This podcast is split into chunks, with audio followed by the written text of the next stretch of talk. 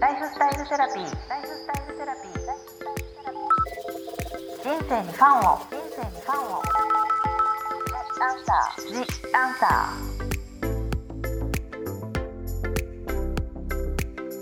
ー。こんばんは。ワニブックス書籍編集長の青柳ゆきです。今週も美容皮膚科医の山崎舞子先生と一緒に皆様からいただいたご質問やお悩みについてお話ししていきたいと思います舞子先生よろしくお願いします。よろしくお願いします。先週は腸のことについていろいろお伺いしていきました、はい、で今回はまあ先生にね、はい、この質問も多かったやっぱ美容についてお答えいただきたいと思います、はい、はい、今日も楽しみです。よろしくお願いします。よろしくお願いします。まず最初のご質問です。はい。30代の方から。質問1以前舞子先生が1日5回の保湿を心がけているとお聞きしました、はい。朝、昼、夜、どのようなアイテムを使ってどんな風に保湿されているのか、いつもお美しいので、はい、ぜひお伺いしたいです。とのことですが、いいかがでしょうか、はい、というか、私1日先生5回の保湿をしているなんて知らなかったんですけど。結構驚かれるんですけれど。教えてください。はい。これ5回のタイミングは、はい、朝皆さんあの洗顔すると思うんですけど、はい、洗顔後にまず初めの保湿をしてそれからメイクの前まで、はい、ちょっとでもやっぱ時間が空く場合はメイクの前にもう一回保湿するんですね。うん、その時はまあまた一から全部っていうわけではなくって最後のあのアイテムとかだけにするとかオイルをのせたりとかするんですけど、はい、まずそこで朝2回。で次はお昼か夕方ぐらいにもう一回保湿してるんですね。で、はい、この時もフルで全部あのスキンケアをするっていうわけではないんですけれども、はい、1つか2つぐらいのアイテムを使って1回日中にどこかで保湿するっていうのをしてます。はい、で次は夜のメイク落として洗顔の後のスキンケアの時に保湿。はい、そして最後寝る前にもう一回、はい、その時もあのフルではやらなくてもいいんですけれども、はい、なのでフルでスキンケアをするのは2回ぐらいなんですけれども間に3回ぐらい少しアイテム1つか2つ使って保湿っていうことを普段してるんですね。もう常に何かしたら保湿何かしたら保湿だと5回ぐらいになるんですね。はい、そんなイメージです。でもこれよくあの日中の保湿やっぱりお化粧するのでやりにくいですってよくご質問いただくんですけど、はい、私この自粛期間とかマスクをつけるようになって逆にやりやすくなったかなっていうところはありますよね。マスクつけるようになったらフルメイクしなくなったっていう人が多くって。ああ、そうですよね。ちょっとあまりにもマスクについてしまうということもありますもんね。そうですね。そうすると逆に保湿はしやすいのかなって思ったりしてます。なるほど。今の期間に顔をしっとりさせておこうというのいいですね。すねぜひ皆さんも試してみてください。今先生のその、はい、朝とメイクするまでの間と、日中と、夜寝る前の時と寝る時はい。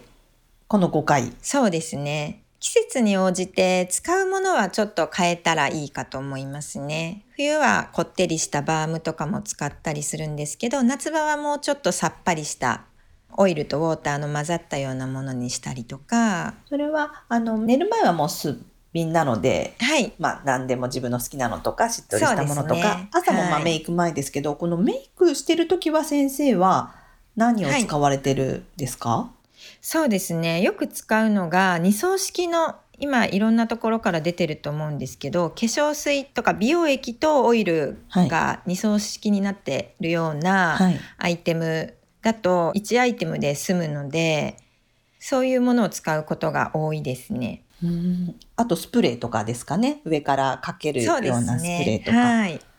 うん、5回特に乾燥肌の人には本当にすごくおすすめしてます。はあそうですね、はい、今後もあるんですけどアトピー肌の方とかね結構やっぱり何より乾燥が大敵だというので。そうですね。はい。ありがとうございます。はい。続いても30代の方から質問に、はい。肌フローラを守るためには、ピーリングや泡洗顔も良くないと聞きました。はい。一方では、スキンケアは落とすこと、メイクや酸化した皮脂をきちんと落とすことが大切だとも聞きました。はい。両極に思えるようなこれらのアドバイスはどのように捉えればよろしいのでしょうか？という、やっぱり今ね、いろんなご意見がある中で、先生が、そうですね。はい、このご質問に、まず、その、肌フローラルを守るために、ピーリング、泡線が、いろいろこう強くやることは良くないっていうことに対してはどうでしょうか、はい、そうですね。これは、あの、必ずしも悪いわけではないということですね。で、肌フローラっていうと皮膚の常在菌のことなんですけど、はい、洗顔をしたりピーリングをしたりしてもまた元に戻るんですね。はい、なので一回落ちちゃったらもうそこで一旦ゼロになっちゃうってわけではないので、はい、ただしやっぱり過剰になってしまうのは良くないと思いますね。そのピーリングの回数とかですか？はいそうですね。でピーリング自体は余分な角質を落とすっていう作用なんですね。はい。で肌のフローラ常在菌の中でも一番肌にいい役割をしている表皮ブドウ球菌っていう菌があるんですけどそれはあの角質に住んでるんですね。なのでピーリングとかで角質を落としすぎるとやっぱりダメなんですけれど、はい、余分な角質は取った方がいい角質っていうのもあるのでそういうのはやっぱり定期的にスキンケアとして取り入れるっていうのはありかなと思いますね。はい。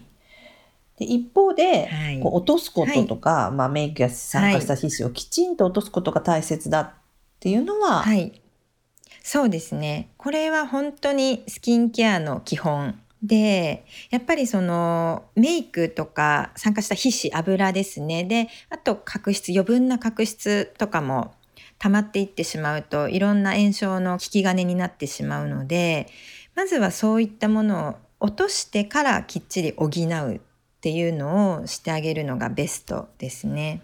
はい。でもそもそも、はい、このピーリングっていうのはじゃあプラスアルファのそうですね。ピーリングってこうよくこうエステとか、そういう美容皮膚科さんとかでやってらっしゃるイメージもありますし、はい、今ピーリングのスキンケア商品みたいなのも出てる、はい、そうですね。お家で使えるマイルドなものもたくさんあるので、基本は取れば取るほどいいってことはないので、はい、それぞれの、あの、頻度とか、どれぐらいの感覚でやるっていうのは基本は守っていただいて。はい。絶対悪いということではなく、やっぱ取った方がいい角質っていうのもあるから、やった方がいい。そうですね。だけど、その取りすぎは良くなくて、うん、でもメイク落とすことは、これも絶対ということですね。そうですね。しっかり落とす。でも過剰にはならないようにという難しいですけどね。そうですね。まあ、あと、これからの夏場とかは特にこう皮脂とかはやっぱり当たり前ですけど、出やすくなるってことですもんね。はい、そうですね。皮脂の活動がかなり活発になるので、はい、汗の量も増えますし、あとあの紫外線を浴びて日焼けをするようになってくると肌が自分自身を守ろうとしてどんどん角質が分厚くなっていくんですね。季節的にそうなんですよね。なのでやっぱりごわつきとかも実は出やすくなっていく季節ではありますね。より落とすこと。それでさっきの先生の保湿が大事ってことになるんですね。はい、そうです。はい。はい、きっちり落としてきっちり補うっていうことですね。はい、ありがとうございます。はい。次、質問3。これはね、はい、私も知りたいし、女性なら誰でも気になる。まあ今は男性もかな。顔の肌のたるみが顕著になってきたのですが、はい、張りのある肌に戻す方法はありますか、はい、特に目の下や頬、顎のラインが気になります。とのことですが、いかがでしょうか、もうたるみ対策はもう早め早めがいいんですけれどもたるみって言われてるものの問題皮膚だけがたるんでるわけではなくって、はい、年齢とともに筋肉そして脂肪そして骨、はい、顔の骨も全部衰えていくんですね。それらが全部合わさってたるみを作っていくんですけども、はい、怖い。たるんでいく。そうなんです。でも確かにこう、目のところにこう、まあ、涙袋のさらに大きいようなものとか、まあ、はい。あとやっぱり顎のラインとかそういうの、はい先生とまあ年齢に逆らえないものはあるとは思うんですけど先生がはい。これやっとくといいよとかあればはい何か教えてください。まず皮膚表面の小じわみたいな細かいたるみっていうのは、皮膚表面からいろいろ補ってあげるのはすごく効果的で、はい。